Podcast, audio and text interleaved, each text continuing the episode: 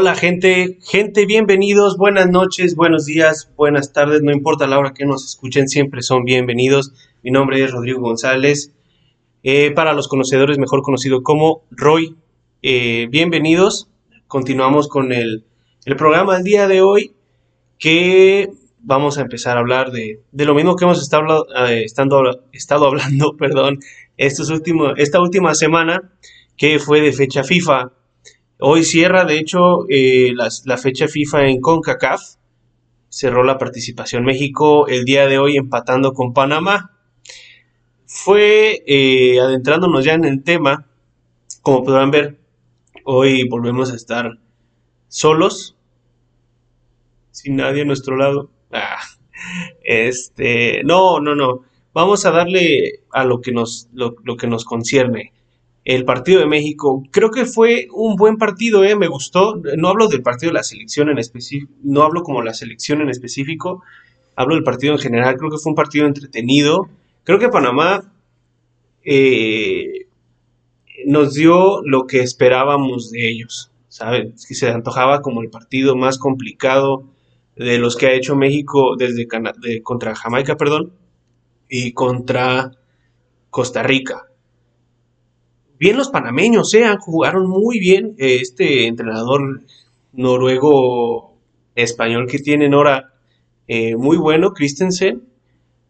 Para el material que tiene para jugar, creo que fue muy buen partido. Este, juegan muy bien, se posicionan muy bien, tocan bien. Metieron en problemas a México un par de veces en el primer tiempo, pero eh, eventualmente hay camisas que pesan y hay equipos que a veces por más bien que juegues, pues se nota cuando un equipo es superior a ti hombre por hombre, ¿no? Digo, una de las cosas más bellas que existe en el fútbol es que los equipos chicos pueden, o chicos entre comillas, pueden dar la sorpresa a equipos más poderosos. Lo hemos visto muchísimas veces. Digo, un caso reciente que se me ocurre de momento es el Leicester City.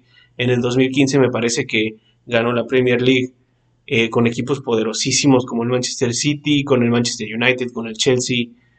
Eh, pero, digo, y menciono esto porque no le quiero quitar mérito a los, a los panameños. Creo que jugaron un excelente partido, pero eventualmente, a pesar, a partir, perdón, de los cambios que de hecho hace México en el segundo tiempo, que entra Andrés Guardado, que bueno, eh, a mí me parece un jugador fantástico. Yo que, ya está cerca del retiro, se nota que a veces ya le, ya le pesa la velocidad, ya no puede jugar el partido completo, pero así como cuando un jugador tiene clase, se nota como, digo, guardando sus proporciones, Andrea Pirlo eh, a sus 40 años seguía jugando un fútbol fenomenal. Eh, Rafa Márquez, digo, volviendo a los mexicanos, Rafa Márquez siempre se le notó la técnica y su sapiencia al jugar el deporte, ¿no?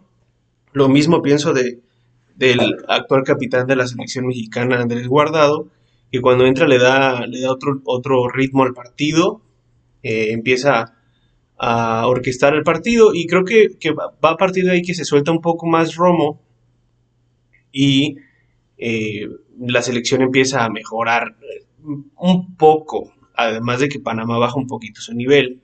Eh, hablando de, de, los cambios, se me está olvidando decirles la alineación con la que salió México, que vamos a, voy a adentrar un poco en ese tema. Digo, no soy director técnico, eh, o al menos no he estudiado el tema, pero bueno, llevo toda mi vida viendo fútbol y lo que yo digo es, por, eso el programa es la ley.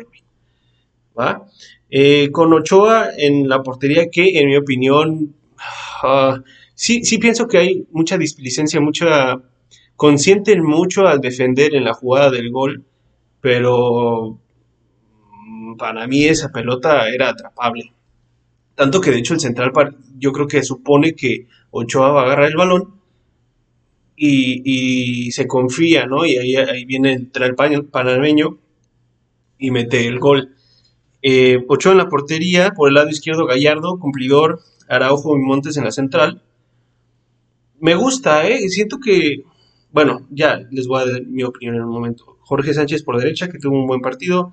Jonathan Dos Santos, igual que su hermano, eh, medianón, y en selección Más o menos yo, yo pienso que ya poco a poco los dos Santos van sobrando. Bueno, yo, Giovanni desde hace mucho, pero Jonathan poco a poco se va viendo rezagado en selección. Luis Romo, eh, que se vio mejor entrando Andrés Guardado para darle un poco más de libertad. Charlie Rodríguez, que también siento que tuvo un partido muy discreto. Un Mori que de tres partidos, cero goles, amigos. Y no es algo que me dé gusto, eh, para nada. Por mí que meta tres por partido. Pero yo insisto que prefiero que haya un delantero mexicano en la selección mexicana. No es un tema de xenofobia ni nada por el estilo, simplemente yo pienso que es, como ya lo dije, es mejor una selección 100% mexicana. Este, si vamos a aceptar naturalizados, bueno, pues que Chivas también empiece a ser naturalizados, porque, es diferente. No, digo, yo estoy en contra. Y es de las pocas cosas que le respeto al Club Guadalajara. Eh, Orbelín Pineda, que venía jugando muy bien y este partido también muy discreto, y el Tecatito Corona que, híjole, yo, yo lo hubiera sacado desde el primer tiempo, al término del primer tiempo, se terminó mandando el gol del empate, un, gol de rebote, pero un buen gol. eventualmente de cambio entró Andrés Guardado, entró Rodolfo Pizarro, que también pasó de noche los minutos que jugó, Henry Martin, que ahorita voy al tema de los delanteros. Y entró Córdoba, fantástico. Muy buen. El, equipo, el equipo mexicano cambia a partir de la entrada de Córdoba y de Andrés Guardado. Un alguien que va pensando, que tiene más, más un pensamiento de fútbol más vertical como Córdoba y eh, Andrés Guardado dándole, dándole la, pausa y, la administración en el medio campo, ¿no? manejando los hilos. A lo que yo iba de este tema de, de los delanteros, siento que ni, ni Henry Martin ni Funes Mori eh, se han visto beneficiados a la ofensiva porque en mi opinión el equipo mexicano no estaba hecho para jugar un 4-3-3. No me gusta. Yo he llegado a la conclusión después de ver estos tres partidos, de ver el verano, eh, que a pesar de que 4-3-3 se presta para tener los extremos que tiene México, como Tecatito Corona, como Antuna, como Alexis Vega, como Chucky Lozano, o Laines incluso, no me gusta para la selección mexicana. Creo que los mexicanos no se han terminado por acomodar en el 4-3-3 y como resultado eh, tenemos lo que pasa el día de hoy, ¿no? Que una nula o una muy baja, eh, un bajo número de oportunidades creadas de gol.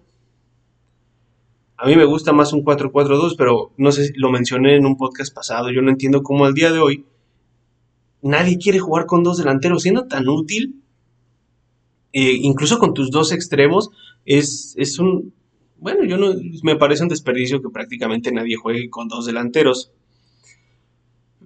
Entonces, eh, dicho esto, yo eh, me quedo tranquilo con la selección. Yo, yo pienso que esta selección mexicana es superior a todos a todos sus rivales en el octagonal, a Canadá, e incluso a Estados Unidos, que aunque perdió los dos partidos de la, el partido de Nations League y la final de la Copa Oro en el verano pasado, siento que en ambos partidos México jugó mejor, pero se ve afectado por esta situación a la ofensiva que les menciono que, que se da porque el 4-3-3 no es la mejor opción, en mi opinión. Quizá el Tata Martino sabe más que yo, ¿no? Digo, obviamente, pero. No le ha funcionado. Incluso, en mi opinión, yo noté contra eh, Costa Rica, perdón, contra Jamaica, un 4-2-3-1 por una parte del partido, que fue cuando estaba Córdoba, Vega, eh, Romo, se me hizo que, que, que, el México jugaba, jugó muy bien por, por grandes lapsos del partido, hasta que cambia el 4-3 4-3-3, perdón, es cuando se empieza a ver disminuido, en mi opinión. Y lo que yo digo es. Entonces, me quedo tranquilo porque es superior a sus rivales. Y es lo que hemos hablado de, la selección mexicana. México va a ir al mundial, eso no es la duda, sino a lo que nos empieza a, bueno, a mí lo que yo, lo que yo empiezo a pensar es cómo vamos a llegar al mundial, ¿no? Y es una incógnita eh, muy difícil de anticipar en todos los equipos. Ahí tenemos a España que, que le ha sufrido incluso en eliminatorias eh, europeas, que, en Europa también se enfrentan con equipos como creo que España jugó precisamente hoy contra Kosovo, hace en la fecha anterior de la fecha FIFA, en la jornada anterior, perdón, eh, Francia empató, empató contra Bosnia. Entonces, las eliminatorias son difíciles en todos lados, porque cuando un equipo se ve inferior, como Bosnia con Francia o como Panamá con México, bueno, no, no es el caso específico porque Panamá jugó muy bien, pero en el caso, por ejemplo, de Jamaica, se, se van, se, se te echan atrás, te forman eh, los bloques para detener tu juego totalmente y es difícil, pocos son los equipos y pocos son los técnicos que han tenido la llave para descifrar ese tipo de cosas. De momento lo único que se me viene a la mente es Pep Guardiola y las veces que alguien con un poquito más de inteligencia para formar esos bloques, como José Mourinho le puso esos bloques, se vio rebas, se perdió, ¿no? O sea, le ganó la, con el Inter, con el Real Madrid un par de veces, no siempre, digo, el, el Barcelona de Pep Guardiola era fenomenal. A lo que voy es eso, pocos son los equipos que saben romper ese tipo de bloques y y no siempre. Le sufrió el Barcelona con el Chelsea en el 2012, el Bayern Múnich con el Chelsea en el 2012 también, arriba el Chelsea, por cierto. Um, pero a eso es a lo que voy. Entonces, eh, eh, en todo el mundo las, las eliminatorias, se vuelven complicadas. Eso es lo que no me preocupa. Ahora, el fútbol a futuro es lo que, lo que debemos estar viendo. La selección a futuro que me gusta, lo comenté la vez pasada, que a México no le está costando tanto trabajo la, la transición eh, generacional, como le está costando tanto a Costa Rica, como le ha costado o le costó a Estados Unidos eh, la eliminatoria pasada que no fue al Mundial. Entonces, es algo que me gusta, me deja tranquilo, pero el fútbol. ¿Qué fútbol vamos a ver de México en el futuro? Me gustaría verlo quizá un par de amistosos serían fenomenales contra equipos un poquito más poderosos para verlos un poco más sueltos. Pero un amistoso que los comprometa, porque México incluso ya hay jugadores que ni siquiera quieren venir, ¿no? Que cuando son amistosos del Moletour, el famoso Moletour, prefieren no venir. Entonces, a partir de ahí habría que tener un, mejor, una mejor medición, una mejor comparación de cómo vamos a ver a México. Porque yo lo he dicho y yo insisto, a mí me, platican muchos, me, me dicen muchos conocidos que no les gusta la selección mexicana y que no le ven tanto talento. Híjole, yo, yo pienso que México tiene un, extraordinario equipo. Sebastián Córdoba es de que ya se tiene que ir a Europa, Alexis Vega, los mismos que hemos estado repitiendo en estos, en, estos tiempos, Charles Rodríguez, pero estos son jugadores, o este es el clásico eh, la clásica situación que pasa con jugadores prometedores. A veces se quedan un torneo de más sin, sin emigrar a Europa o eh, sí, a otro equipo, un equipo superior, y se estancan, incluso en selección, y de ahí ya no, ya no suben su nivel. Entonces yo creo que hoy en día es el momento para, para los Vega, para los Orbelín Pineda, para los Córdoba, incluso para Romo, Johan Vázquez dio ese paso y me da muchísimo gusto. Esperemos que. Y bueno, ¿a qué liga llegó? Como central llegó a la liga italiana. Creo que va a aprender muchísimo. Entonces, vamos viendo. Yo, yo quedo tranquilo. Quedo tranquilo. Y de México no se preocupen, amigos. El siguiente, los siguientes partidos son dos en el Azteca y uno en El Salvador. Entonces, por ese lado no debería de haber problema. Ah, en el Azteca ya se va a jugar contra Canadá con, público.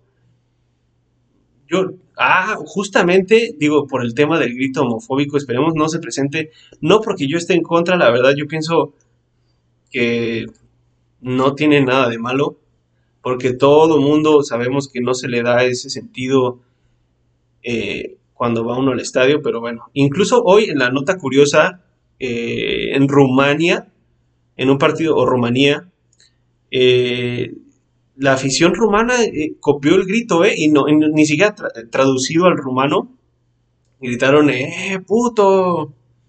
Entonces, vamos a ver qué pasa con eso. Me, parece algo sumamente divertido y vamos a, vamos a ver qué pasa. Entonces, continuando con los resultados de hoy de CONCACAF, Conmebol se juega todo hasta mañana.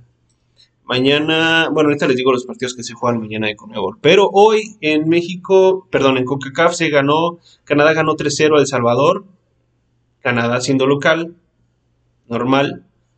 Eh, Canadá tiene un equipo interesante con Alfonso Davis, liderado por Alfonso Davis. Panamá empató 1-1 con México. Costa Rica iba 1-1 contra Jamaica al momento que empezamos el, el, programa el día de hoy. Enseguida les comento cómo sigue el, el partido del segundo. Sigue 1-1 al minuto 90.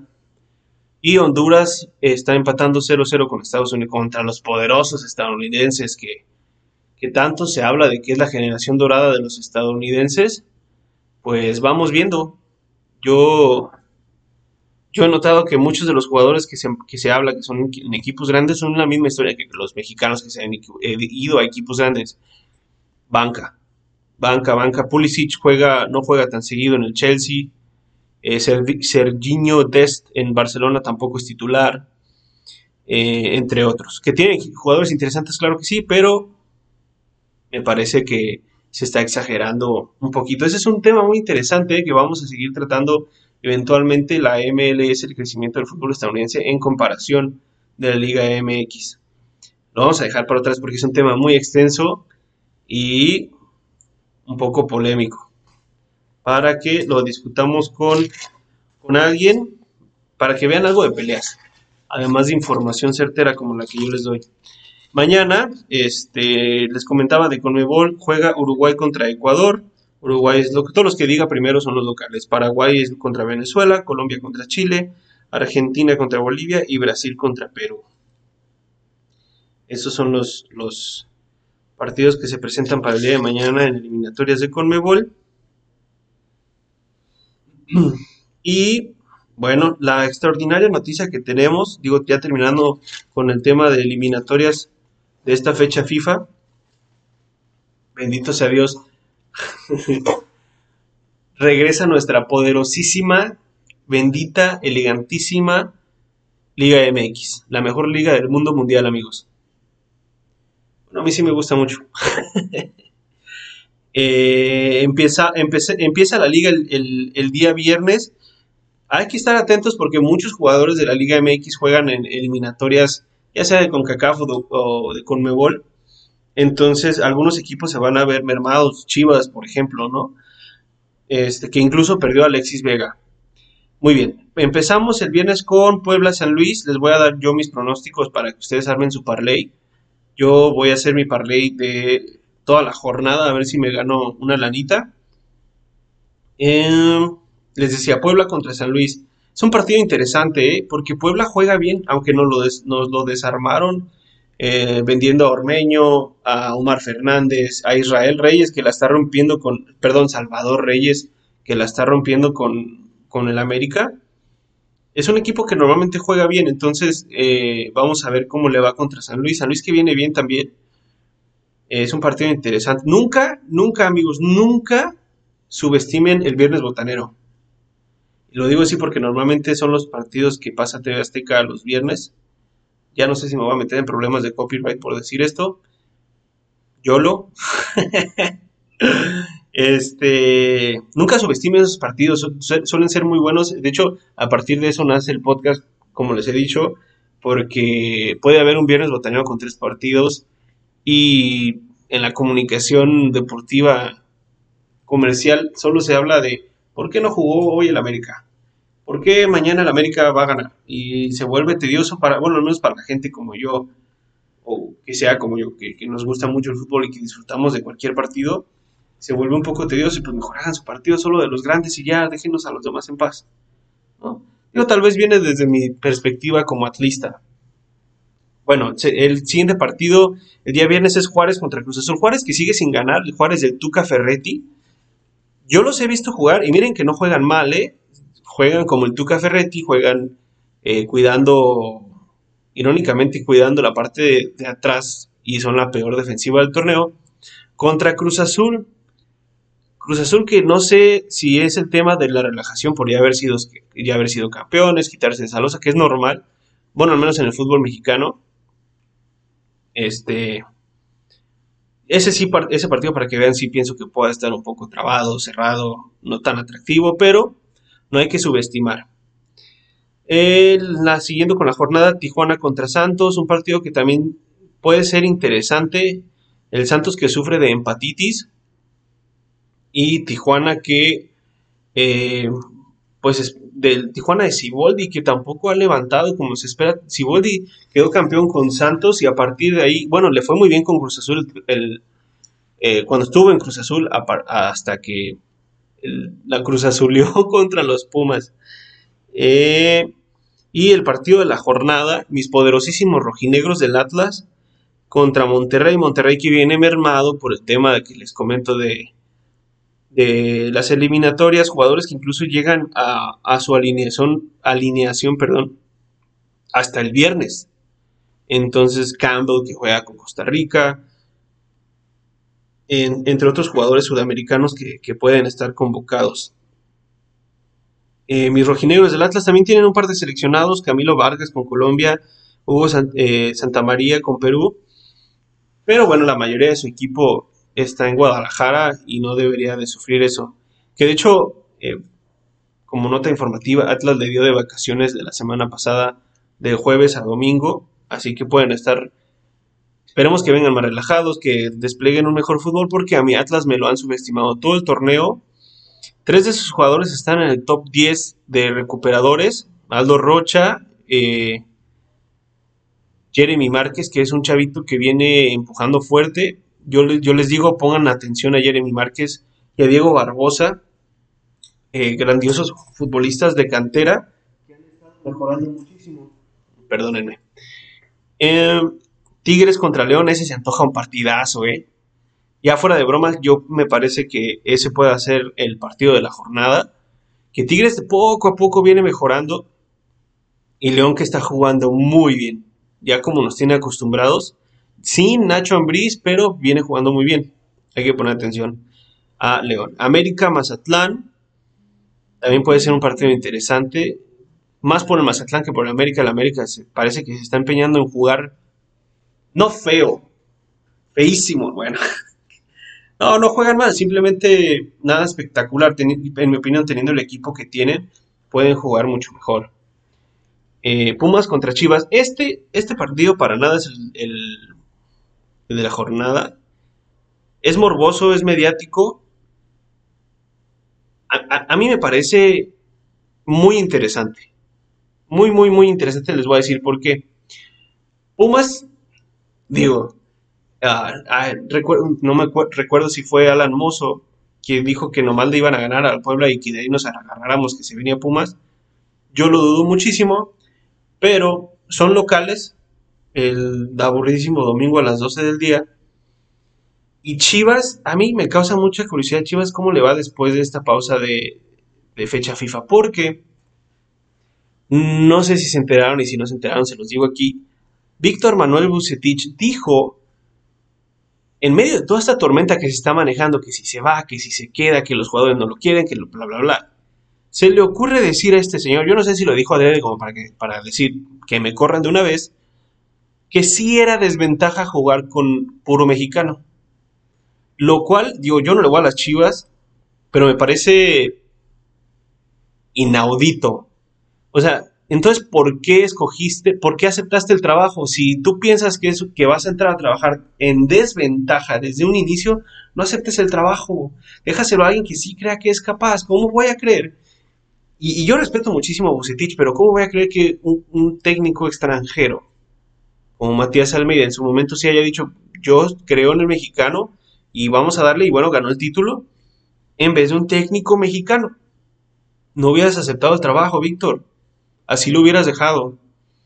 Yo, híjole, estás viendo que la gente te abuchea, que la gente pide tu salida y te atreves a decir eso, es básicamente decir, despídanme, pero no tener el valor de renunciar.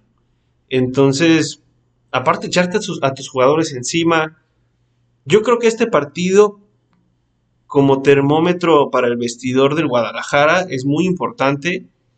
Si llega una victoria de Pumas, que yo lo veo muy probable, lo atribuiría más a un tema extra cancha que a un tema deportivo. Pumas que de hecho hoy contrató, se anunció la contratación de Mejía Barón eh, como vicepresidente deportivo. Me parece una, una, gran decisión de parte de los Pumas, simplemente como poner el dato ahí, porque futbolísticamente yo no veo cómo Pumas en el papel, ¿no? Cómo Pumas puede hacer algo contra el Guadalajara, que para mí el Guadalajara tiene un gran, un, gran equipo. Pero bueno, vamos a ver puede ser un partido interesante. Yo no, yo, yo no creo que sea un partido atractivo, pero puede ser muy interesante. Querétaro contra Necaxa. Querétaro viene de perder con Puebla, un partido controversial, ¿eh? estuvo muy interesante. Yo lo vi, estuvo entretenido. Querétaro metió dos goles, los dos goles se los anularon, bien anulados, pero fue superior todo el partido y Pumas, perdón, Puebla se encuentra con una jugada fortuita eh, prácticamente al final, me parece, y gana 1-0. Necaxa que venía bien y ahora perdió con Chivas en la última jornada con, con un penal repetido, medio dudoso. Pero bueno. Y el lunes cierra la jornada Pachuca contra Toluca. Ese también puede ser un partido interesante. Normalmente nos regalan buenos partidos Pachuca y Toluca, ¿eh? Normalmente. Son este tipo de partidos no tan mediáticos que normalmente se ignoran. Un típico partido que podría ser de viernes botanero, por ejemplo, y pero lo peor es que lo ponen en lunes. Pero marquen mis palabras, amigos, ese puede ser un partido interesante. Tengan por seguro que yo los voy a ver todos y los vamos a discutir al término de la jornada. Eh, les voy a dar mi pronóstico, se me olvidaba decirles eso, para que armen su parlay. Eh, está complicado, eh, la jornada está, está interesante. Puebla San Luis. Yo voy San Luis. Juárez Cruz Azul, empate. Tijuana Santos. Tijuana Santos, ese también. Mm, no, a ese voy Tijuana. Tijuana. Atlas Monterrey, híjole, me van a meter en problemas. Créanme que estoy siendo eh, imparcial, perdón, sumamente imparcial. Monterrey viene mermado y Monterrey desde que llegó Javier Aguirre, a pesar del gran equipo que tiene, no ha brillado. Es un equipo muy pragmático, que no siempre le sale, no le sale tan bien como al América. Ese yo voy a, yo voy a que quedan empatados, porque Atlas tampoco tiene mucho volumen ofensivo. Tigres León. Yo voy Tigres. América Mazatlán. América. Siento que en ese partido Mazatlán puede dar una sorpresa, pero vamos a irnos a la segura. Pumas Chivas. Es, lo que les digo, en el papel, para mí es súper favorito el Guadalajara. Pero por cómo están las circunstancias hoy en día, yo creo que van a ganar los Pumas. Querétaro, Necaxa, Necaxa. Pachuca, Toluca, Toluca. Esos son mis, ese es mi pronóstico para esta jornada. Vamos a ver qué tal me va. Ya les dije que voy a subir mi parlay. Si gano mi parlay, pues es más, ni va a haber próximo programa. Nada, no se crean. Este es una de las cosas que más me gusta y lo voy a seguir haciendo, aunque sea rico, por haberme ganado mi parlay. Bueno, eh, de momento, eso es todo lo que vamos a discutir el día de hoy el tema de la jornada que empieza el día viernes, ya hablamos de México. Y vamos poco a poco, eh, ya va a empezar la NFL, me parece, esta semana. Vamos a empezar a incluir detalles de la NFL. Vamos a tener invitados para hablar de Fórmula 1, para los que les guste Fórmula 1, eh, fútbol americano, boxeo, UFC. Y el básquet, el básquet empieza en noviembre, me parece, la NBA. Entonces vamos a tener que esperar. Ah, se acerca el, los finales del béisbol. Entonces vamos a hablar de béisbol también. El rey de los deportes. Estén atentos, amigo, amigos. Va, a haber muchísimo, muchísimo contenido de calidad. Es, es, es el propósito de este podcast slash programa. Eh, poquito a poquito vamos a ir mejorando. Ayúdenos con sus comentarios de qué más les gustaría que habláramos, algún deporte, algún deportista en específico que les gustaría que mencionáramos, porque aquí se trata de abarcar la mejor, lo, más que se pueda con la mejor calidad posible, ¿ok? Aquí sabemos y hablaremos de todos los deportes, entonces comenten, denle me gusta, suscríbanse, síganos. Para mí ha sido un placer el día de hoy. Viva México, les deseo una vida llena de fútbol y recuerden, todo lo que se dice aquí es ley. Hasta luego.